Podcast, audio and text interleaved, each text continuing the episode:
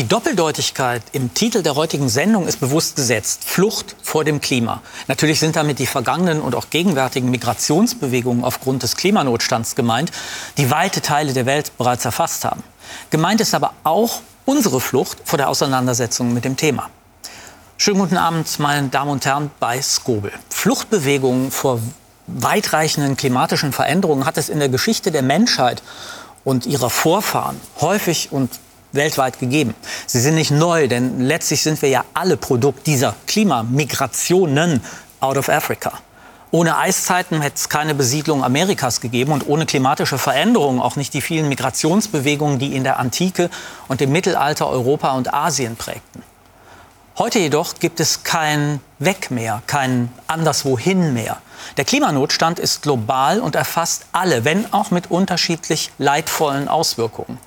Doch statt zu handeln, fliehen wir. Sowohl als Individuen wie als politisch organisierte Gesellschaften schauen wir weg. Aus Ignoranz, aus Angst oder weil wir wissen, dass wir leiden werden, aber nicht leiden wollen.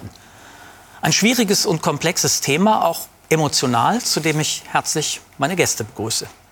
Alena Büchs ist Ärztin, Philosophin und Soziologin und Professorin für Ethik der Medizin und Gesundheitstechnologien an der TU München sowie Vorsitzende des Deutschen Ethikrats. Jens Beckert ist Professor für Soziologie und Direktor am Max-Planck-Institut für Gesellschaftsforschung in Köln. Und Anders Levermann ist Physiker und forscht seit mehr als 20 Jahren am Potsdam Institut für Klimafolgenforschung, wo er die Abteilung Komplexitätsforschung leitet. Zunächst aber zu den Wanderbewegungen. Alle Menschen, die heute leben, sind Migranten, denn unsere gemeinsamen Vorfahren stammen zwar aus verschiedenen Regionen, aber letztlich alle aus Afrika. Die Geschichte des Menschen ist also die eines Homo migrans, des wandernden Menschen.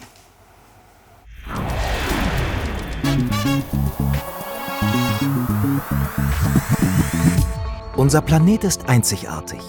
Wasser, Wärme und das Schutzschild der Atmosphäre schaffen ein Klima, das Leben möglich macht. Doch es ist nicht konstant. Natürliche Schwankungen beeinflussen seit jeher alles Leben. Jeder Mensch, der heute lebt, stammt ausnahmslos ursprünglich aus Afrika. Homo sapiens ist das Ergebnis einer Mischung all unserer gemeinsamen Vorfahren, die Afrika in verschiedenen Migrationswellen verließen und Europa, Asien, Amerika und Australien nach und nach besiedelten. Dabei beeinflussten Zeiten mit warmem Klima die Migration ebenso wie Eiszeiten. Die schmelzenden Gletscher lassen die Pegel der Ozeane ansteigen Heute liegt der Meeresspiegel ca. 130 Meter höher als in der Eiszeit. Fast jede Kultur erzählt von großen Sintfluten, in denen Menschen umkommen oder ihre Heimat verlassen müssen. Das Gletscherwasser brachte zeitweise den warmen Golfstrom zum Erliegen, Europas Wärmepumpe. Als Folge sanken die Temperaturen. Auch im östlichen Mittelmeerraum wurde es kalt und trocken, mit weitreichenden Folgen. Um 6000 v. Chr verließen die Siedler hier ihre Heimat und zogen dem Regen hinterher, in gemäßigtere Gebiete. Mit im Gepäck der Auswanderer der Getreideanbau. Im 6. Jahrhundert kam es zu mehreren Vulkanausbrüchen mit globalen Folgen. Die aufsteigenden Aschewolken reduzierten die Sonneneinstrahlung über der Nordhalbkugel für mehrere Jahre. Die Durchschnittstemperaturen in der Atmosphäre sanken um bis zu 2 Grad. Allein das hatte massive Auswirkungen wie Missernten, Hunger und Seuchen. Historiker vermuten einen Zusammenhang zwischen diesem Klimawandel und der Völkerwanderung der Spätantike. Vor allem germanische Gruppen migrierten nach Mittel- und Südeuropa, was schließlich zum Untergang des Römischen Reiches führte. Wetterbedingte Ernteausfälle sind auch die Fluchtursache vieler Europäer, die im 19. Jahrhundert nach Amerika auswanderten, unter ihnen 5 Millionen Deutsche. Nach der kleinen Eiszeit wird ab 1850 das Klima weltweit wärmer. Gleichzeitig beginnt die Industrialisierung, die zu einem zusätzlichen exponentiellen Anstieg der Emissionen und damit der Temperaturen führt, zum anthropogenen Treibhauseffekt. Erstmals war 2023 die gesamte Welt ein Jahr lang um 1,5 Grad wärmer als im 19. Jahrhundert, so die Ergebnisse der Copernicus-Erdbeobachtungsdaten der EU. Die Folgen sind überall in Europa spürbar. Besonders der Süden muss zunehmend mit Hitze, Trockenheit und Wasserknappheit rechnen. Laut Prognosen von Experten wird man vor allem in Skandinavien zukünftig am besten leben können. Klimastress bedroht Menschen existenziell. überall. Im Unterschied zu den Anfängen der Menschheit erschweren heute Grenzen, politische Strukturen und das Bevölkerungswachstum die Anpassung mehr denn je. Schönen guten Abend zusammen nochmal. Ähm, Herr Levermann, äh, Klimaveränderungen haben wir ja im Film gehört, hat es immer gegeben. Die haben immer zu Migrationsbewegungen äh, geführt. Wenn ich jetzt der klassische Klimaleugner würde, würde ich sagen, ja und, was ist jetzt neu? Die Geschwindigkeit ist neu. Also der Unterschied zwischen einer Eiszeit und einer Warmzeit sind etwa 5 Grad global. Ähm, das, haben, das hat ähm, Jahrtausende gedauert. Und ähm, jetzt machen wir das innerhalb von einem Jahrhundert, wenn wir keinen Klimaschutz betreiben. Aber das wirklich Entscheidende ist, dass wir, ähm, dass wir das äh, dass wir das immer in der Hand haben. Das heißt, die Temperatur wird so lange weiter ansteigen, wie wir CO2 ausstoßen. Und das heißt, es gibt da kein Ende. Wir müssen sowieso auf Null Emissionen irgendwann. Und die Frage ist nur, wie schnell machen wir das? Das unterscheidet auch, ähm, das glaube ich, ein Punkt, äh, auf den Sie in Ihrem Buch äh, immer wieder aufmerksam machen, verkaufte Zukunft, worum der Kampf gegen den Klimawandel zu scheitern droht. Das erscheint in einigen Tagen. Ähm, darauf aufmerksam, dass es eben keine Krise ist, die weggeht, sondern eine Krise, die bleibt, im Unterschied zum Beispiel zu den Wirtschaftskrisen, äh, die wir gehabt haben und vielen anderen Krisen. Genau, es ist eine Krise, die nicht äh, vorbeigeht, weil der Klimawandel äh, mit dem weiteren Verbrennen von fossilen äh, Brennstoffen einfach äh, sich weiter äh, steigern wird. Äh, die Klimaereignisse dann, Extremwetterereignisse, werden sich verstärken. Und da kommen wir nur raus, indem mhm. tatsächlich die Verbrennung von fossilen Energien reduziert wird, beziehungsweise auf, sie auf Null gebracht wird letztendlich. Was ist mit dem Thema Migration? Also wir, wir haben ja im Film gesehen, gab es immer schon. Äh, auch da die Frage, was ist neu? Nee, Migration als solches ist natürlich nicht neu. Aber diese Extremwetterereignisse haben jetzt doch dramatische Folgen, die zum Teil Millionen von Menschen äh, betreffen. Also denken Sie etwa 2022 die äh, großen Überschwemmungen in Pakistan. Äh, damals sind acht Millionen Menschen zu Klimavertriebenen geworden. Denken Sie äh, an die Grenze äh, zwischen Mexiko und den USA. Äh, dort sind es heute nicht so sehr die Mexikaner, die dort äh, anklopfen, sondern es sind ganz viele Menschen aus Zentralamerika. Äh, Im Hochland in Guatemala verändert sich das Klima. Das ist keine jetzt Katastrophe wie eine, äh, wie eine Überschwemmung, sondern eine langfristige Veränderung von Trockenheit. die Ernten fallen dort geringer aus. Die Menschen äh, suchen nach einer neuen Bleibe, wo sie ökonomisch äh, überleben können. Äh, das meiste, was an Klimamigration stattfindet, findet im globalen Süden statt. Äh, aber es ist nicht so, dass Europa überhaupt nicht davon betroffen wäre. Ja, vor allen Dingen, wenn man sehr langfristig denkt. Vom Ethikrat wird es in Kürze eine Stellungnahme geben. Über die dürfen Sie nicht reden oder können Sie, können Sie nicht reden. Aber Ihre Einschätzung als Ethikerin.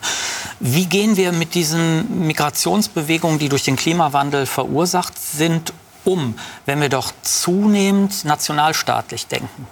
Ja, das ist genau die Quadratur des Kreises. Also ich darf jetzt nichts aus unserer Stellungnahme sagen, aber ich darf ein sehr schönes Gutachten äh, zitieren des Sachverständigenrats für Migration.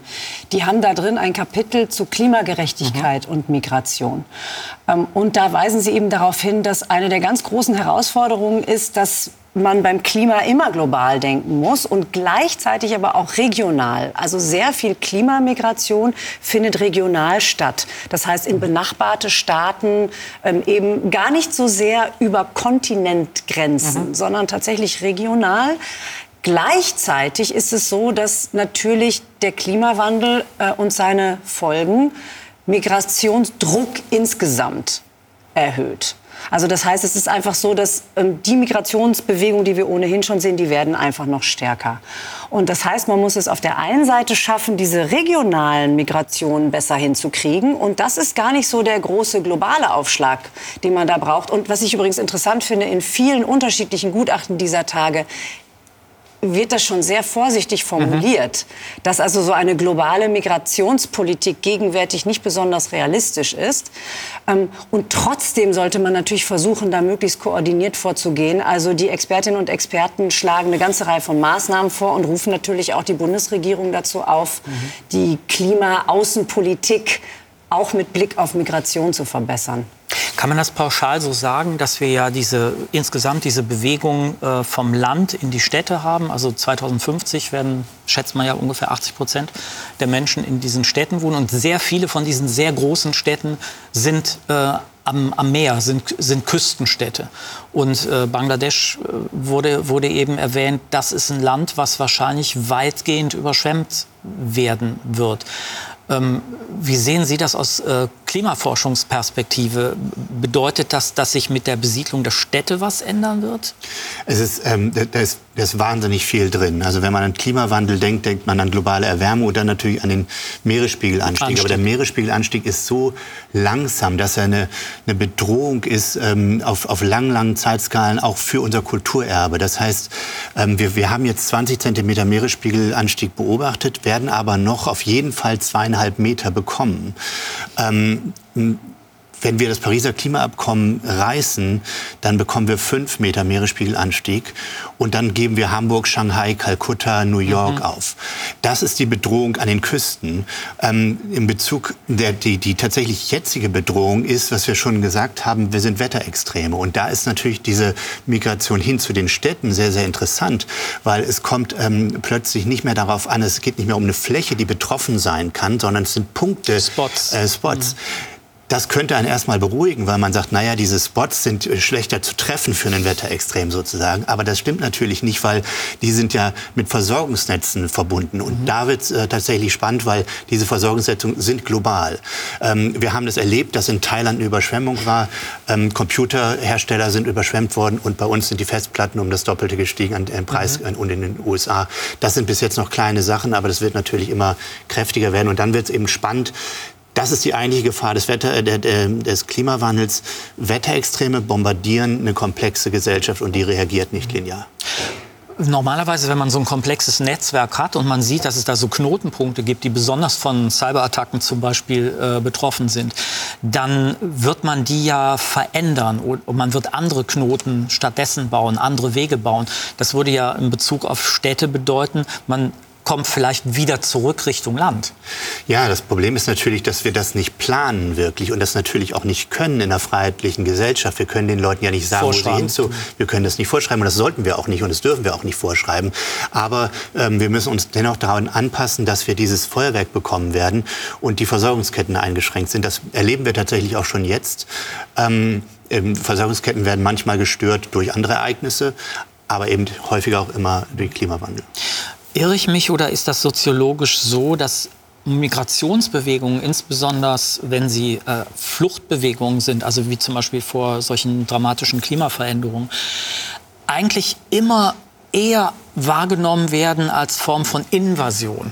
Also als etwas, was man, gegen das man sich im Grunde genommen wehren muss. Also ein bisschen ist okay, aber zu viel, dann kippt unsere Gesellschaft. Ja gut, aber nicht in einem deterministischen Sinne. Ja, also ich meine, wenn Sie nur mal, also jetzt ein bisschen unabhängig von, von dem Klima, aber schauen, wie in der bundesrepublikanischen Gesellschaft mit Migrationsbewegungen umgegangen ist, ja, dann haben wir zunächst einmal die Millionen Flüchtlinge, die aus den Gebieten äh, in, in, in Ostdeutschland äh, äh, gekommen sind. Wir hatten Gastarbeiter in den 50er und 60er Jahren, die ja auch zunächst einmal willkommen waren. Und äh, dass wir also einen solchen Widerstand gegen Migration haben, wie wir ihn heute politisch erleben, ja, das ist überhaupt nicht, äh, überhaupt nicht gegeben. Ja, aber es ist im Moment die Situation. Und ich glaube, in Bezug auf Klimamigration äh, heizt das eben auch die, die Diskussion auf. Ja? Mhm. Also, Volk sagte eben, äh, die meiste äh, Klimamigration findet regional statt. Das ist richtig. Äh, Menschen wollen in der Nähe bleiben von dem Ort, äh, wo sie gelebt haben. Sie wollen auch in der Regel zu diesem Ort zurückkehren. Mhm. Äh, so und äh, und deshalb also jetzt äh, davon zu sprechen, dass also Millionen von Flüchtlingen ja nach Europa kommen, das ist meines Erachtens wirklich Panikmache. Mhm. Ja, aber nichtsdestoweniger es kommt darauf an, äh, den Menschen, äh, die von äh, Extremwetterereignissen, Klimaereignissen betroffen sind, zu helfen. Ja, und also es gibt keinen Klimadeterminismus, will ich sagen, ja. sondern es hängt alles ab von der Reaktion, die wir auf die Klimakrise haben. Darf ich noch was Positives sagen? Da man, freuen wir uns sehr drüber. man kann das ja auch tatsächlich, also ich stimme allem zu und ähm, es ist, glaube ich, wirklich wichtig, sich klarzumachen. Natürlich ist es nicht perfekt planbar, wann irgendein Extremwetterereignis passiert, aber man kann schon ein Stück weit absehen, wo es besonders ähm, intensiv wird. Und wir haben in Deutschland irrsinnigen Fachkräftemangel. Wir brauchen Menschen. Ähm, und es könnte ja auch die Idee geben, dass man das ein bisschen langfristig sich überlegt, mhm. mhm. das tatsächlich äh, zu etwas zu machen, wo man sozusagen zwei Fliegen mit einer Klappe schlägt, nämlich mhm. einmal Menschen zu unterstützen darin, dass sie woanders eine neue Existenz aufbauen können, mhm. weil sie weg müssen wegen äh, des Klimas auf der einen Seite und für uns in einem Land, in dem wir zu wenig Menschen haben, ähm, dafür zu sorgen, dass das vielleicht ein Stück weit mhm. adressiert wird. Wir hatten ja eben schon das Thema, äh, was passiert eigentlich, wenn man davon betroffen ist. Und das schauen wir uns äh, jetzt mal etwas näher an. Ähm, Klimawandel denken viele, davon betroffen waren und sind natürlich immer nur die anderen, also die zum Beispiel im globalen Süden. Inzwischen dämmert selbst Klimaleugnern, dass klimatische Veränderungen längst auch bei uns angekommen sind. Äh, das hat bisher noch nicht zu einer radikalen Umgestaltung der bestehenden sozioökonomischen Ordnungen geführt. Im Gegenteil. Die steigenden Gewalttaten, vor allem zum Beispiel gegen grüne Politiker, zeigen ja, dass eine Reihe von Bürgerinnen auf die notwendigen, näher rückenden Veränderungen mit Hass reagieren, so als könne man mit starken Gefühlen Klimaschäden vertreiben oder kompensieren. Wie wenig das der Fall ist, zeigt die Ahrtal-Katastrophe, nämlich hier direkt vor unserer Haustüre. Der Klimanotstand kann jeden und jede von uns treffen. Und die Klima Klimaveränderungen sind eben keine grünen Hirngespinste, sondern eine Realität, die ohne Rücksicht auf Meinung und Gesinnung alle jederzeit treffen kann. Klimaflüchtling zu sein, ist bereits ein innerdeutsches Problem, das uns scheinbar völlig unvorbereitet trifft. Juli 2021. Tagelanger Starkregen verwandelt kleine Flüsse und Bäche im Westen Deutschlands in reißende Ströme. Sie zerstören Infrastruktur und Gebäude. Auch das Haus von Dennis Sand. Er wohnt damals mit seiner Partnerin zur Miete in Ahrbrück, direkt an der Ahr. Da befinden sich noch die Mauerreste, die den Garten abgetrennt haben. Und der ganze Platz bis zur Ahr runter war dann der Garten mit äh, sehr großen Pappeln, drei Stück. Wir hatten eine Hängematte aufgebaut, wir hatten einen Strandkorb äh, mit Blick auf die A. Ja, und im Sommer war die A dann so hoch, dass man äh, mit den Füßen gut reingehen konnte und sich abkühlen konnte. An jenem 14. Juli steigt das Wasser jedoch höher als sonst. Dennis versucht noch sein Haus mit Schutzplanken zu sichern, doch vergeblich. Da wussten wir eigentlich schon, weil das Wasser ähm, über zwei Meter hoch war im Garten und schon ja, angefangen hat, über diese Hochwasserschutzmaßnahme zu schwappen, dass wir früher oder später gehen mussten. Sie packen das Nötigste in zwei Taschen und fahren mit ihren Haustieren zu Bekannten. Der Plan? Am nächsten Tag wiederkommen, aufräumen und mit dem Renovieren beginnen. Doch daraus wird nichts. Der Pegel der A, normalerweise unter einem Meter, steigt in dieser Nacht auf über sieben Meter. Sieben Einwohner kommen in Ahrbrück ums Leben. 135 Opfer sind es im gesamten Ahrtal. Etwa 17.000 Menschen verlieren ihr Zuhause. Auch das Wohnhaus von Dennis wird komplett unterspült. Das Wasser reicht fast bis zur Decke der ersten Etage. Die Ruine muss komplett abgetragen werden, mitsamt Inventar und persönlicher Dinge. Es war einfach ja, eine tiefe Traurigkeit, nicht um die Dinge, die da drin gewesen sind, sondern einfach, dass dieser Ort, diese, diese Heimat, wo man sich ja, beschützt fühlt, wo man sich äh, wohlfühlt, wo man nach anstrengenden Tagen hinkommt oder wo man sich auch einfach sicher fühlt, dass das nicht mehr da gewesen ist oder nicht mehr mein Zuhause war, das war schon sehr, sehr traurig. Viele nehmen diese Katastrophe als singuläres Ereignis wahr. Doch die Chancen für Überflutungen steigen, auch hierzulande. Erst Ende 2023 waren viele Gebiete in Norddeutschland von Hochwasser betroffen. Im selben Jahr ließ Starkregen in Italien, Österreich und Slowenien zahlreiche Häuser und Straßen versinken. Meteorologen meinen, dass es aufgrund des Klimawandels immer häufiger zu solchen Extremwetterereignissen kommen wird. Denn mit jedem Grad Erwärmung nimmt die Luft 7% mehr Feuchtigkeit auf was dann als Regen niederschlägt. Das bedeutet, auch in Europa werden sich die Menschen an das wandelnde Klima anpassen müssen. Zum Beispiel indem sie aus überflutungsgefährdeten Gebieten wegziehen. Wie auch Dennis Sand.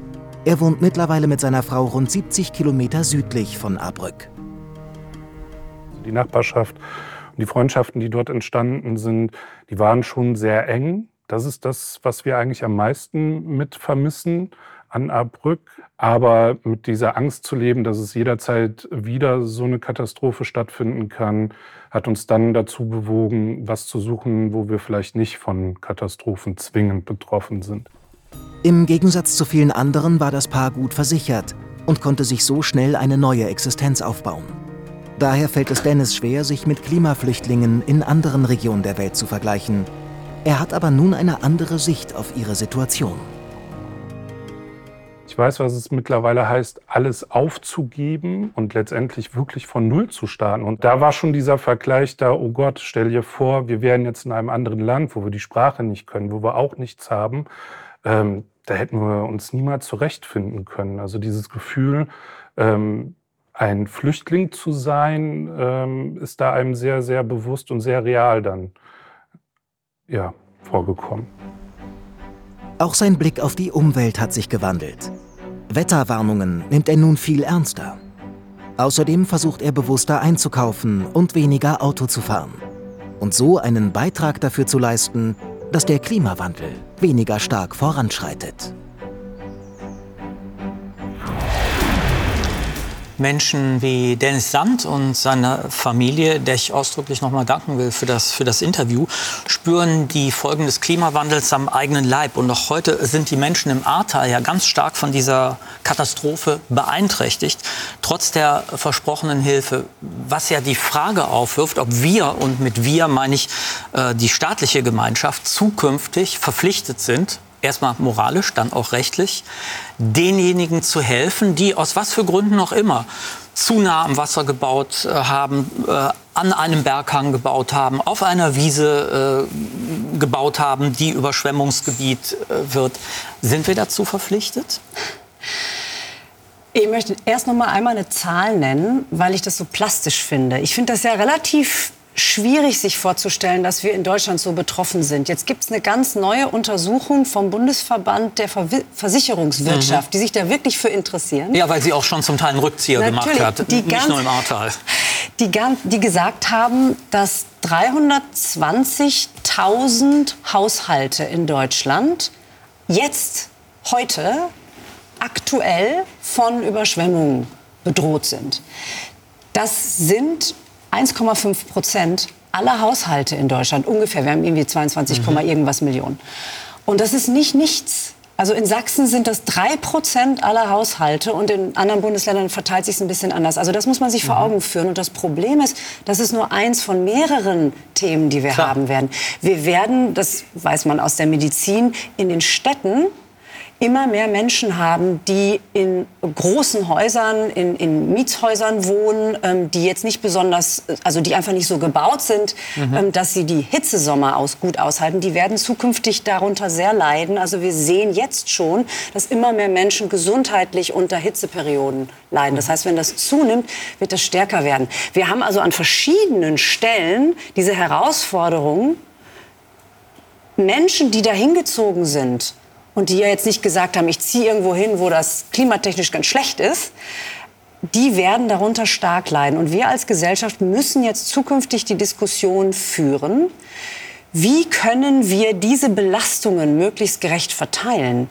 Wie können wir Menschen möglichst gut helfen? Denn das sind ja Anpassungsleistungen, die wir als Gesellschaft tragen sollen. Wir können jetzt nicht sowas machen wie wir zahlen jetzt jedem ähm, äh, äh eine Ausgleichszahlung, der jetzt in der Nähe einer Wiese wohnt. Aber natürlich wird darüber diskutiert, sollte man verbieten, in bestimmten Gegenden überhaupt zu bauen? Und was machen wir mit Menschen, die eben beispielsweise in Ballungsgebieten wohnen, mhm. die da auch nicht mal so eben schnell weg können? Wie können wir die unterstützen? Das ist eine Diskussion, die hat in Deutschland meines Wissens wirklich gerade erst begonnen und ist eine der drängenden Gerechtigkeitsherausforderungen. Das klingt ein bisschen danach, als ob, wenn ich jetzt innerhalb eines Bundeslands, sagen wir mal Nordrhein-Westfalen denke, dass noch mehr Geld vom Land in die Städte fließt, weil die Städte von Hitze besonders stark betroffen sind. Ja, und gleichzeitig brauchen wir natürlich auf dem Land auch viel Geld, Richtig. um da zum Beispiel öffentlichen Nahverkehr auszubauen, also Exakt. die Mobilität zu verbessern für die Menschen. Ähm, es ist eben tatsächlich so, wir haben einen Komplexitätsforscher hier am Tisch sitzen, dass die Herausforderungen des Klimawandels wahnsinnig vielschichtig ist. Einmal, weil wir ihn eindämmen müssen, unbedingt und gleichzeitig, weil wir uns als Gesellschaften anpassen müssen. Mhm. Und ich glaube, ich sage jetzt mal was ganz ins Unreine, es wird nicht anders gehen, als dass das eine geteilte Verantwortung ist. Auf der einen Seite staatliche Solidarität und Unterstützungsleistung, und da werden wir über ganz neue Dinge nachdenken müssen, die bisher nicht so relevant waren. Gleichzeitig ist es natürlich auch so, dass jeder und jede so ein Stück weit wie in der Gesundheitsvorsorge auch eine gewisse eigene Verantwortung hat, darüber nachzudenken, ähm, plane ich jetzt vielleicht noch äh, einen Hausbau in einer Gegend, ähm, die nun wirklich ähm, besonders stark mhm. betroffen ist? Ähm, achte ich darauf, welche Hausfarbe ich habe, wie ich das Haus baue, also jetzt zum Beispiel für die Häuslebauer, oder eben auch tatsächlich denke ich darüber nach, wenn ich umziehe, dass ich eben die Entwicklung des Klimas mit berücksichtige. In dem Beispiel vom Film, äh, Dennis Sand hat praktisch sein, seine Identität, wenn man das so sagen kann, verlagern, verlagern können. Ich glaube, Sie kennen sich im Ahrtal äh, einigermaßen aus. Viele Leute wollten wieder zurück, wollten mehr oder weniger da wieder hin, wo sie waren, aus, aus verschiedensten Gründen. Also das schafft auch nicht jeder äh, sich sozusagen äh, mobil zu erweisen und auch seine, seine Identität mit, äh, mit zu verlagern. Ähm, und eine der Sachen, die er sagte, war, naja, bewusster einkaufen, weniger mit dem Auto fahren. Das ist ja ganz nett, aber wenn ich Ihr Buch Verkaufte Zukunft nehme und Ihre Analyse, dann bringt das so gut wie nichts. Naja, also ich glaube schon, ich fand das interessant in dem Beitrag, dass äh, eine solche Verlusterfahrung. Äh, offensichtlich bei, bei ihm, aber ich glaube auch bei vielen anderen, äh, eine, ein Überdenken von, von, von Einstellungen gebracht hat. Also ein größeres Bewusstsein im Hinblick äh, auf was es heißt, Klimaflüchtling zu sein, äh, was es heißt, äh, seine Heimat zu, zu verlieren und also ein größeres Klimabewusstsein. Mhm. Ich glaube schon, dass das wichtig ist, aber ich glaube nicht, dass wir äh, die Antwort auf den Klimawandel finden können in solchen individuellen Strategien, mhm. sondern wir müssen nachdenken über die Strukturen, in denen Handeln stattfindet. Also jetzt, wenn wir an den Klimaschutz äh, denken, äh, natürlich können wir immer Appelle äh, richten, weniger zu fliegen, weniger mit dem Auto zu fahren, mehr den öffentlichen Nahverkehr zu nutzen. Aber dann muss es eben auch auf dem Land tatsächlich eine Infrastruktur geben, äh, die es möglich macht, auf das Auto zu verzichten. Also ich glaube, anstelle solcher individualisierenden Strategien ist es viel wichtiger, darüber nachzudenken, mhm. welche Strukturveränderungen Veränderungen stattfinden müssen, damit ein an die, Klim ein, ein die Klimabedingungen angepasstes Leben stattfinden mhm. kann. Aber dafür braucht es natürlich politischer Mehrheiten auch. Und ich glaube, hier ist der Punkt, wo diese Überzeugungen wieder reinkommen. Ja, vielleicht sind Menschen, die so etwas erlebt haben, eher bereit, auch diese enormen Kosten, die mit Klimaschutz und Klimaanpassung verbunden sind, mitzutragen. Ja, und insofern, ich meine, ja, es sind die Strukturen, die, auf, auf die wir setzen, auf die, die Regulation, aber ganz ohne die Menschen geht es nicht.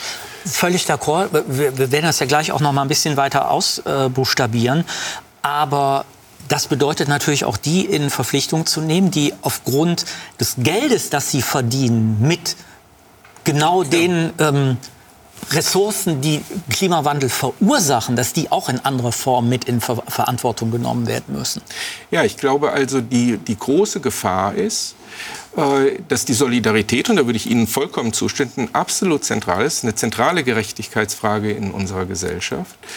Aber die Gefahr ist, dass diese Solidarität nicht erbracht wird. Mhm. Also äh, wenn die Kosten steigen, dass diejenigen, die Möglichkeiten haben, der Situation zu entgehen, weggehen weggehen und sie nicht bereit sind, sich an den Kosten dafür zu beteiligen. Ja. ja. also ich glaube, aber ich glaube, dass das wirklich, also wenn man das zu Ende denkt, ist es ein Albtraum-Szenario. Aber wenn Sie etwa an die Berichte äh, denken, die es gibt über Superreiche, die sich jetzt, was weiß ich, in Neuseeland große Grundstücke kaufen, da ist ja die Idee dahinter, ich kann dem entgehen mit dem Geld, das soll ich habe. Soll der Rest untergehen? Ja, mhm. Soll der Rest untergehen? Ja, und, äh, und ich glaube, äh, da, da besteht mhm. eine, eine, eine wirkliche Gefahr für sozialen Zusammenhalt in der Zukunft.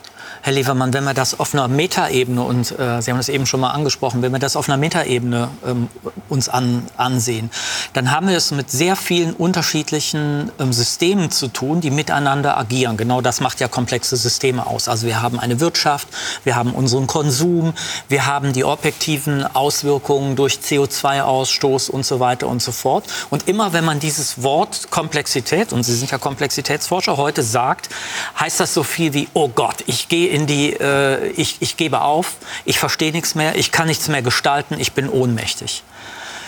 Wie kommen wir da analytisch weiter? Noch viel schlimmer wird es, wenn man sagt, dass man theoretischer Physiker ist. Dann schalten die Leute sofort ab. Genau. Ähm, nee, ich wollte mir noch mal, noch mal einmal, ich will da auf jeden Fall darauf eingehen, dass, äh, was ich noch mal sagen wollte in Bezug auf Kosten und ähm, äh, da, da, müssen wir uns klar werden, weil wir in Bezug auf Klimawandel immer über Kosten reden. Die Kosten des Klimawandels, das heißt die Schäden, die wir sehen werden, äh, die sind schon jetzt real und die sind mhm. enorm. Und die Kosten des Klimaschutzes, über, die wird viel, über diese Kosten wird viel mehr gesprochen mhm. und die sind viel geringer als mhm. die Kosten des Klimawandels sein werden und auch schon jetzt sind. Wir haben eine Studie, äh, die in wenigen mhm. Wochen äh, rauskommt, in, in, Nature wird die veröffentlicht, wo wir das nochmal unterstreichen, wo wir diese beiden Sachen vergleichen. Haben wir, es würde nicht in Nature vorkommen, wenn es nicht neu wäre. Es ist sehr neu, aber ähm, das hat der Weltklimarat äh, schon, schon lange auch gesagt. Also da, das muss einem nur noch mal klar werden. Ähm, die Schäden sind schlimmer als das, was wir ähm, äh, als die als die Aufräumen, die Struktur, den Strukturwandel, den wir machen äh, müssen. Und da da ist ganz wichtig, dass Leute verstehen, was denn die Kosten des Klimawandels mhm. sind. Das ist nicht das Geld, was die Bundesregierung ausgibt, um erneuerbare Energien zu fordern, fördern. Das sind Investitionen.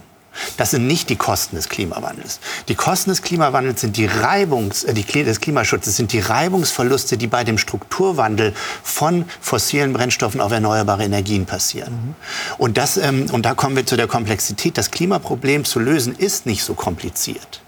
Die Leute machen das mittlerweile immer komplexer und immer, äh, immer schwieriger, indem man äh, Ernährungsfragen mit mhm. reinbringt und äh, ganz, ganz viele Aspekte. Nein, der Klimawandel kann nur gestoppt werden, wenn wir vollständig aufhören, Öl, Gas und Kohle zu verbrennen. Eigentlich ganz einfach. Eigentlich ganz einfach und tatsächlich auch, wir sind tatsächlich auch im Weg.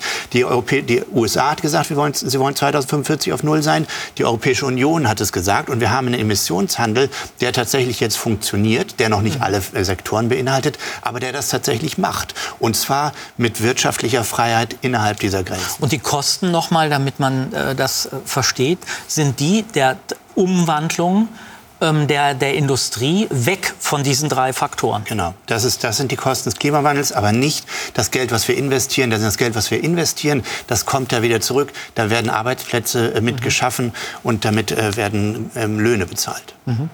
Sie haben ja ein Modell entwickelt in Ihrem Buch Die Faltung der Welt, wie die Wissenschaft helfen kann, dem Wachstumsdilemma der Klimakrise zu entkommen. Ähm, nämlich das Modell der Faltung. Können Sie ganz kurz erklären, was Sie, was Sie damit meinen und wieso uns das hilft, genau mit diesen Grenzen, die Sie formuliert haben, besser umzugehen? Also wir haben, eine, ähm, wir haben eine, eine, furchtbar komplizierte Welt und die Leute schrecken immer weiter mehr davor zurück, große Sachen anzugehen. Aber wir haben ähm, mittlerweile große Probleme. Der Klimawandel ist eines dieser großen Probleme. Und ähm, dieser, dieser Klimawandel ist nur einer von vielen Aspekten des Nachhaltigkeitsproblems, was noch größer ist. Und das ähm, führt dazu, dass die Leute gesagt haben, wie können wir denn auf einem endlichen Planeten unendliches Wirtschaftswachstum haben. Viele lehnen das ab und sagen, das kann, können wir nicht machen. Wenn man sich das aber genauer anguckt, dann, sagt man, äh, dann kann man sehen, Wirtschaftswachstum ist erstmal eigentlich nur eine Zahl in einem Computer. Und diese Zahl, nämlich das ist das Bruttosozialprodukt weltweit oder so, und diese Zahl, wenn sie soll reflektieren, wie wir uns fühlen in der Zukunft, wie wir uns oder wie wir uns jetzt fühlen. Das soll ein Wohlstandsmaß sein. Ähm, wenn wir aber damit unseren Planeten zerstören, dann wird es kein Wohlstandsmaß mehr sein. Ähm, die, äh, die, die Chaostheorie, ähm, die ich studiert habe als, als früher und, und, äh, und weiter, sagt uns, dass wenn ein System voranschreiten möchte, so wie wir das möchten als Gesellschaft, ähm, dann, dann explodiert es wir haben exponentielles Wachstum im, im Wirtschaftssystem, in, im Verbrauchen von, von Ressourcen und so weiter. Wenn Sie diesem System aber Grenzen geben, zum Beispiel sagen, wir haben einen endlichen Planeten, das heißt, wir können nicht unendliche ähm, Rohstoffe raus, unendlich Rohstoffe Und einfach sagen, das darfst du nicht mehr, denk dir was Neues auf. Dann dreht das System um und wächst in eine andere Richtung. Das heißt, wir können, wenn, wenn Wirtschaftswachstum wieder bedeutet Wohlstandsverbesserung, Wohlstandsgewinn, äh, dann bedeutet es irgendwann nicht mehr Materialverbrauch und es darf ähm, ab 2045 nicht mehr CO2-Ausstoß bedeuten. Können, können Sie damit was anfangen, Herr Beckert? Im Prinzip schon, und zwar vor allen Dingen äh, theoretisch. Also ich halte das für völlig schlüssig. Bleiben wir bei den, bei den CO2-Emissionen. Äh, dass, äh, wir die, dass wir die reduzieren müssen, auf Null reduzieren müssen. Und ich glaube auch, dass theoretisch zumindest äh, der CO2-Handel mit den festgelegten weiteren Entwicklungen ein Weg dafür ist. Für mich ist die Frage eine andere. Für mich ist die Frage, wer legt fest, dass diese Ziele erreicht werden. Also es ist eine politische Frage. Mhm. Ja, und wenn man die CO2-Emissionen, äh, den Zertifikatehandel sieht, ja, dann sind in der Europäischen Union, glaube ich, 45 Prozent der, der Emissionen ungefähr unter dem Zertifikatehandel. Weltweit ist es unter ein Viertel. Warum ist das so? Das ist ein Instrument, das seit den 70er Jahren entwickelt wird, im Prinzip bekannt ist. Es ist so, weil äh, sich äh, unter anderem Industrieunternehmen effektiv dagegen wehren, von unter diesen Zertifikatehandel zu fallen und die tatsächlichen Klimakosten, die ihre Aktivitäten verursachen, äh, auch zu, zu begleichen. Also mein, mein Punkt in der ganzen Debatte ist, wir wissen im Grunde genommen, was wir machen müssen. Ja, und Sie schildern das, glaube ich, ganz wunderbar in, in Ihrem Buch. Aber für mich ist dann die Frage, warum tun wir es nicht? Und das ist eine politische Frage. Das ist vollkommen ja. richtig. Und das ist also für mich die, die interessante Frage, also die, der ich versuche in dem Buch nachzugehen, warum, ja, obwohl wir das alles wissen, sind wir immer noch in einer Situation, wo wir über die letzten 40 Jahre die Verbrennung von fossilen Energien verdoppelt haben obwohl wir das alles wussten? Mhm. Das ist für mich die interessante Frage. Und da kommen wir aber wieder zurück, dass es nicht die Sache des Individuums sein kann, ja, sondern das so Individuum muss sich entscheiden, zu sagen, ich wähle keine Partei mehr, die, die Klimawandel nicht als wichtiges Problem ansieht. Ich wähle, äh, ich äh, wähle keine Partei mehr, die das nicht lösen will. Auch das ist, ähm, wie gesagt, äh, Sie haben das gerade noch mal angesprochen, äh, Flucht vor dem Klima, nämlich die Flucht nicht nur vor der Realität, sondern bereits vor der Auseinandersetzung mit dieser Realität. Zumindest für manche war es ja äh, möglich, immer noch in früheren Krisen auszuwandern und Kriegen oder sogar Eiszeiten buchstäblich aus dem Weg zu gehen. Heute ist der gesamte Planet betroffen und eine Flucht vor der Realität verhindert jede pragmatische Lösung. Warum also fliehen wir? Ist die oft zitierte Abstraktheit, also das Nicht-Greifbare, die Komplexität des Klimanotstands tatsächlich angesichts der sichtbaren, realen klimatischen Veränderungen noch ein Argument? Dann wäre da noch die Angst, also sich radikal verändern zu müssen, bedeutet ja zu leiden. Übrigens eine, wenn nicht die fundamentale Grundeinsicht des Buddhismus, damit fängt alles an. Transformation bedeutet zwar neue Dinge zu tun, aber eben auch Gewohnheiten oder Besitz aufgeben oder verlieren zu müssen, was uns ans Herz gewachsen ist. Wir werden also leiden und das ist schmerzhaft. Wer diese Wahrheit heute laut ausspricht, und manche Politikerinnen tun das ja, wird abgestraft. Aber unsere Schuld ist nur ein Aspekt der Sache. Es gibt noch ganz andere Schuldige. Es gibt ein paar Probleme auf dem Raumschiff Erde, die sind entscheidend für das Überleben der Menschheit. Verursacher sind die Abgase der Autos. Die Natur fällt immer häufiger in Extreme. Schneestürme, Hagelstürme, ein permanenter Aufstieg. Sie wirken in ihrer Ansammlung wie die Scheiben eines Treibhauses. Dass sich unser Klima verändert, ist lange bekannt. Heute sind sich die meisten Forschenden einig. Der aktuelle Klimawandel ist real, menschengemacht, aber noch nicht unumkehrbar. Warum gibt es trotzdem noch so viele Zweifler oder sogar Leugner? Die Harvard-Professorin Naomi Oreskes erforscht genau dieses Phänomen.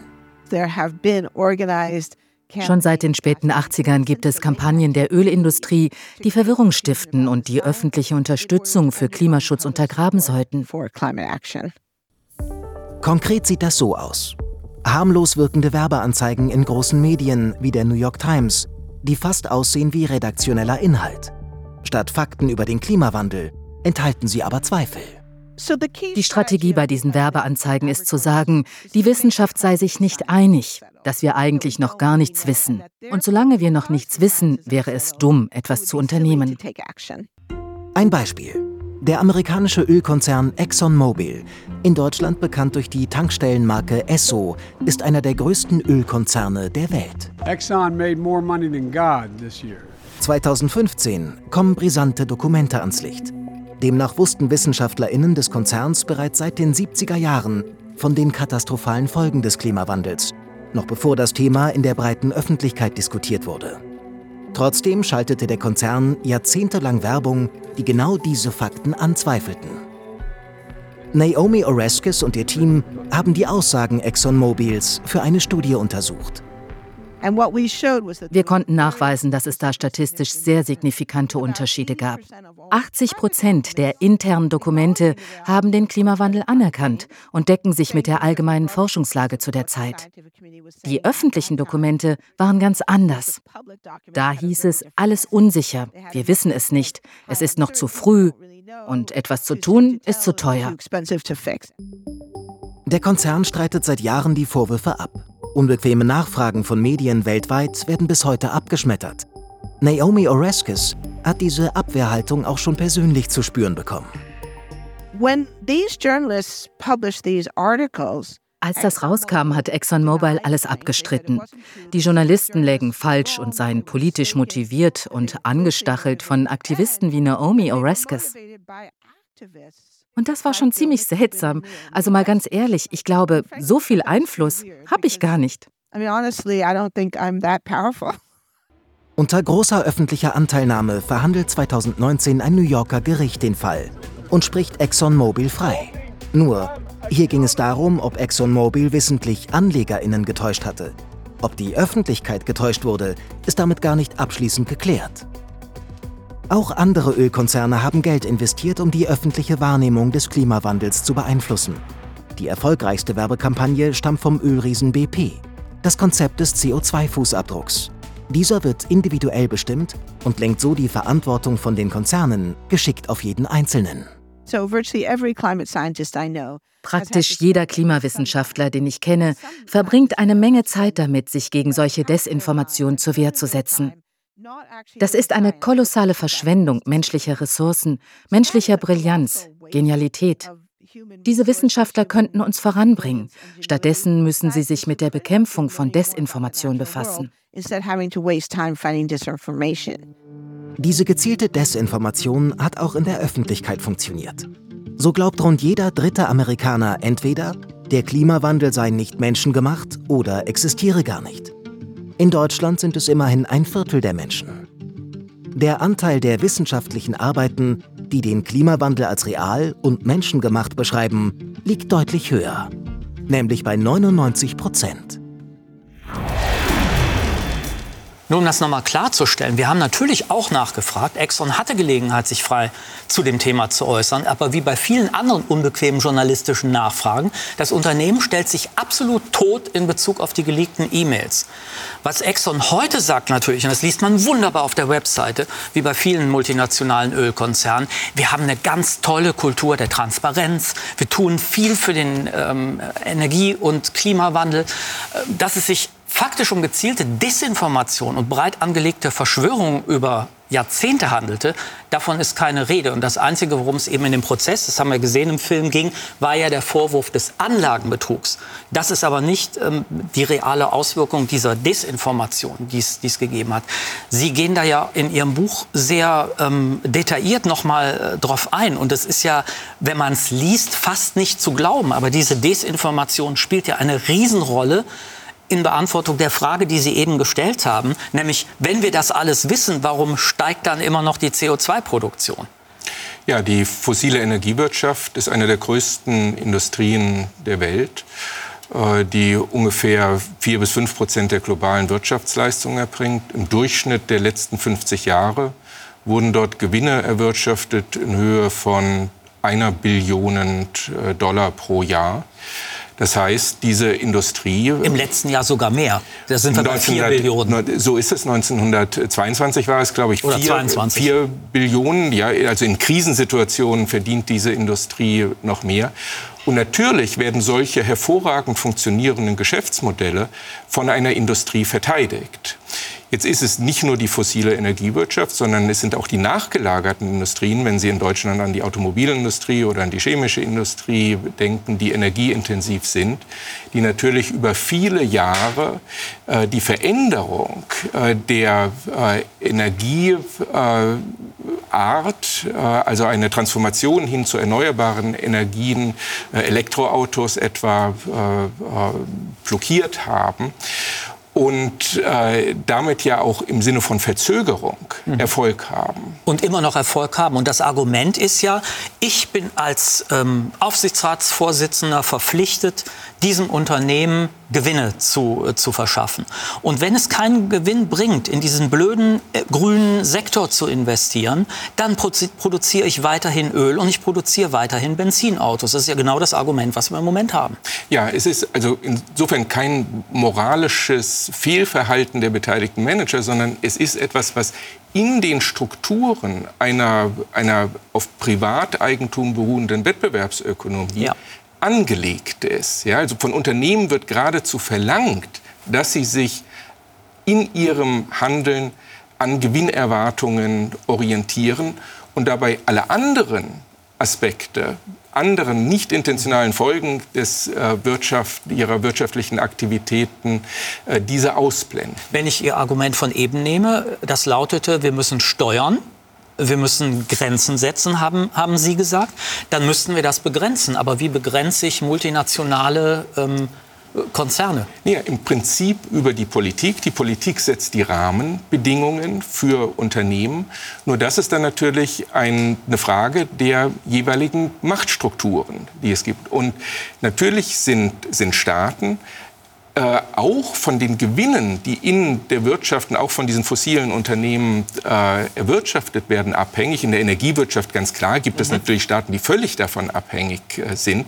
Aber insgesamt gilt, dass äh, der Staat von Steuereinnahmen äh, abhängt. Natürlich äh, wollen auch die Bürger eine prosperierende mhm. Wirtschaft haben.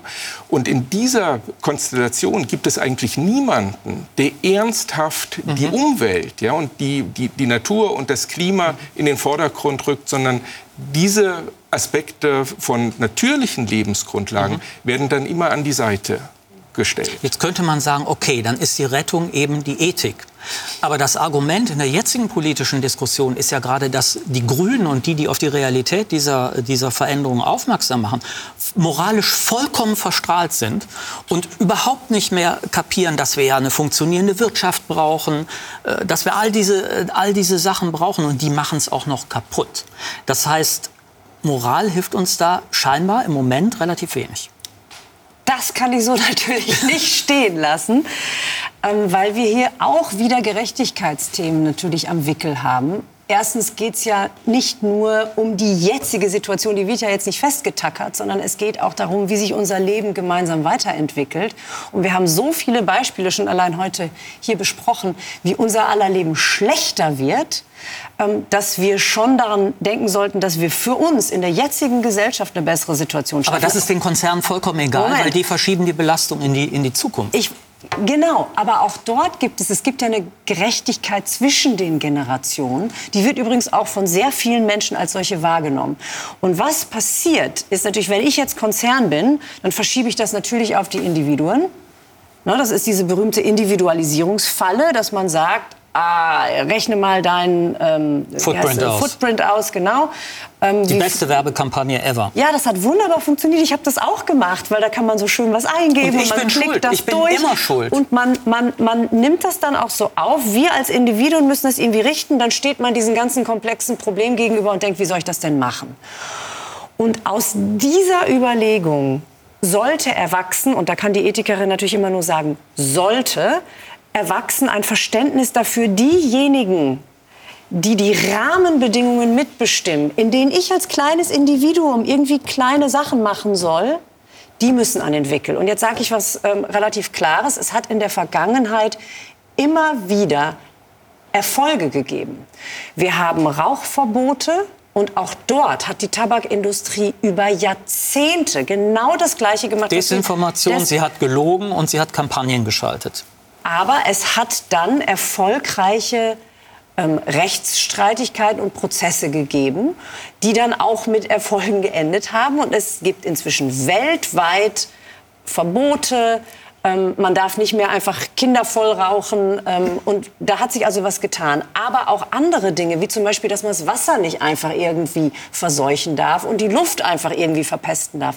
All das ist hart gesellschaftlich errungen worden, weil Menschen realisiert haben, wir als einzelne Individuen können da nicht viel machen, also müssen wir an die ran, die was tun können. Und das ist etwas, das verstehe ich, dass man das politisch instrumentalisieren kann und sagen kann, diejenigen, die jetzt darüber reden, wir müssen uns ein Stück weit vor diesen Dingen schützen, die sind jetzt irgendwie schwierig und böse und sozusagen die Überbringer einer schlechten Nachricht. Aber eigentlich geht es darum, dass wir alle gemeinsam in einer guten Welt leben und überleben können. Und das ist aus ethischer Perspektive erstmal auch eine positive Geschichte und nicht nur eine schlechte.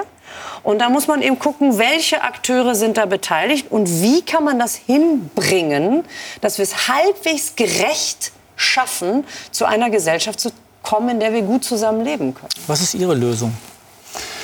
Naja, in Bezug ähm, auf den Klimawandel ist die relativ einfach. Nämlich, das ist tatsächlich die ethische Entscheidung zu sagen, wir können unbegrenzten Klimawandel nicht ähm, erlauben. Das bedeutet Null Emissionen 2045 oder für die Welt dann 2050. Aber ähm, was, wir, was Leute dann denken, ist, dass sie eine Gängelung erfahren, weil wir mittlerweile Verbot, das Klimaproblem... Verzicht. Genau, Verbot, Verzicht. Wir haben mittlerweile das Klimaproblem, genau wie andere Umweltthemen, zu einer ähm, Mikromanagement-Lösung ähm, äh, geführt. Das heißt, wir, ähm, die Leute fühlen sich, als würde ihnen das Leben vorgeschrieben. Sie könnten bestimmte Dinge nicht mehr machen. Ähm, was wir aber als Gesellschaft ähm, tatsächlich auch als Individuum machen können, ist, wir können, äh, wir sollen uns wieder trauen, zu sagen, es gibt Grenzen, die ich setzen muss, äh, möchte. Und die sind ich gut. Das, ich, die sind gut. Ich, ich nenne das Faltungsgrenzen in dem Buch. Das ist, äh, die ersten Faltungsgrenzen waren die Menschenrechte. Die Menschenrechte waren tatsächlich, auch wenn es nach einem Recht klingt, aber die waren eine Grenze für Mhm. die Macht der Mächtigen, die nicht mehr alles mit, mit äh, Leuten machen konnten, auch wenn sie nicht so mächtig waren. Und wir haben diese Art von Grenzen aus ethischen Gründen aus moralischen Gründen eingeführt und haben da drin aber Freiheit. Und zwar sind diese Grenzen dann Garanten der Freiheit, genauso wie ähm, das, äh, das Stoppen des Klimawandels ein Garant der Freiheit sein wird. Herr Becker, das ist ja ähm, ein Argument äh, auch aus Ihrem Buch, dass die Industrie vor allen Dingen mit, diesem Freiheit, mit dieser Freiheitsideologie arbeitet und sagt, wenn ihr auch nur ein bisschen auf diese, auf diese äh, Fundamentalos einschwenkt, verliert ihr eure Freiheit. Und zwar bei jedem Mal, wenn ihr auch nur die Autotür aufmacht oder, oder was auch immer. Und Sie haben ja in, in anderen Ihrer Veröffentlichungen über die Wirksamkeit von Fiktionen für die, für die reale Wirtschaft äh, gearbeitet. Wenn das eine Fiktion ist, dass wir unsere Identität, unsere Freiheit ähm, an letztlich Kapitalströme und Konsum binden, dann ist es doch gar nicht so schwierig, von dieser Fiktion wieder runterzukommen. Wir müssen im Grunde genommen uns vor allem von der Fiktion verabschieden. Oder lese ich das falsch? Naja, was heißt nur von, von einer Fiktion? Ja, also Äh, das sind schon sehr feste äh, und kulturell fest verankerte Vorstellungen. Aber gerade deshalb können sie sich ändern. Natürlich können sie sich ändern. Ja, äh, sie sind historisch entstanden. Sie können sich, sie können sich damit ändern. Aber wir leben doch gerade, ja, und, und gerade in der Zeit, in der wir im Moment leben, in, äh, in einer Situation, in der das Individuum und nicht die Gemeinschaft in den Vordergrund mhm. gestellt wird. Ja, also die Transformation der Wirtschaft mit einer stärkeren Marktorientierung, stärkeren Orientierung auf das Individuum haben doch quasi diese kulturellen äh, Grundlagen, die letztendlich weit zurückgehen historisch in die, in die Aufklärung und ja auch in vielerlei Weise von uns, das sagen Sie ja auch, das ist ja auch gewollt und das ist ja toll, dass wir eben nicht mehr von Normen völlig eingegrenzt sind in, unserem, in, in unserer Individualität. Aber es bedeutet eben, dass es ungeheuer schwer ist, äh, politisch durchzusetzen, Grenzen. Ja? Also wir, wir, sehen, wir sehen das doch. Ja? Wenn wir also äh, etwa ja, im letzten Jahr die Erfahrung äh, der, der, der Regierung mit den, mit den Heizungen, wenn es darum geht, eine Geschwindigkeitsbegrenzung auf deutschen Autobahnen durchzusetzen. Nicht. Es funktioniert nicht. Das heißt nicht, dass nirgends Grenzen gesetzt werden. Aber wenn wir einfach mal gucken, was die Diskussion der letzten 30 Jahre war in Bezug auf den Klimawandel, und welche Erfahrungen es gab mit dem Setzen von Grenzen, dann also ist doch irgendwo die Schlussfolgerung, es funktioniert nicht oder es funktioniert zumindest nicht in der Zeit, die ja pressiert aufgrund oh, der ständigen Ich muss unbedingt ganz schnell widersprechen bzw. was hinzufügen. Wenn ich Grenze immer als Verlust als Verbot, als Einschnitt definiere. Naja, dann kein ist Gas, so. Kein Öl. Genau, natürlich, ja. natürlich. Aber man, was fehlt und was wir, glaube ich, brauchen was und was es auch gibt, was wir gewinnen können. Wir brauchen die Geschichten und die Erzählungen und die Vorstellungen davon, wie und natürlich funktioniert das nicht mit ich reiß dir die Heizung raus, ja, aber ein klimagerechtes Leben kann stressfreier sein. Es kann gesünder sein. Es kann auch einfach schöner sein. Und das fehlt mir im Moment noch sehr stark. Und ich glaube, es ist unheimlich wichtig, dass man zu diesen sozusagen Verlusten und Verboten, wo die Leute auch keinen Bock mehr drauf haben, einfach auch mal Alternativen aufzeigt. Das Dumme ist, dass man so nach Kopenhagen fahren muss, um zu erleben, wie, oder nach Paris, wie gut das sein kann. Aber dasselbe in Frankfurt oder Köln. Wir haben noch 20 Sekunden. Sie dürfen nur kurz was sagen. Der, der Amazonas-Regenwald ist begrenzt und wächst die ganze Zeit. Und wohin wächst er? Er wächst in die Vielfalt. Wenn Sie der Wirtschaft, eine Wirtschaft, die wachsen will, Grenzen setzen, ist das kein Wirtschaftshemmnis, sondern die Innovationstreiber. Ja. Und das ist der Trick. Genau. Freue mich, dass wir so ein positives Ende gefunden haben. Herzlichen Dank fürs Gespräch. Und äh, ja, wie ist das? Wir wissen viel, aber handeln wir? Antwort, nee, zu wenig oder gar nicht. Und dabei ist klar, haben wir festgestellt, dass die bisherigen Bemühungen und Maßnahmen zur Bekämpfung des Klimawandels nachweislich unzureichend sind. Sie entsprechen weder der Dringlichkeit noch dem Ausmaß der Krise. Und die Realität, die Schnelligkeit des Temperaturanstiegs, zum Beispiel der Meere, der Polkappen, der Permafrostböden, übertrifft sogar im Moment Voraussagen. Warum also handeln wir nicht und strafen stattdessen Politikerinnen ab, die es tun wollen? Wie im Ahrtal sind weltweit Millionen von Menschen betroffen. Und nahezu jeder Urlauber dürfte inzwischen eigene Erfahrungen mit veränderten Klimabedingungen gemacht haben, zumindest im Süden Europas. Es ist kulturell bedingt, dass unsere Gefühle vom sozialen Aufstieg, von Selbstbestätigung, von Freiheit tief verwoben sind mit Ideen von Konsum und Wachstum. Aber Fiktionen lassen sich ändern. Das ist schmerzhaft und es bedeutet zu leiden und ein neues Selbstbewusstsein finden zu müssen. All das ist schwer, aber es ist nicht unmöglich und es kann sogar Spaß machen. Demokratie bedeutet, den Weg der Zukunft oder den Weg des Untergangs selbst wählen zu müssen. Sie, ich, wir haben die Wahl und noch zähle ich auf Sie und tschüss.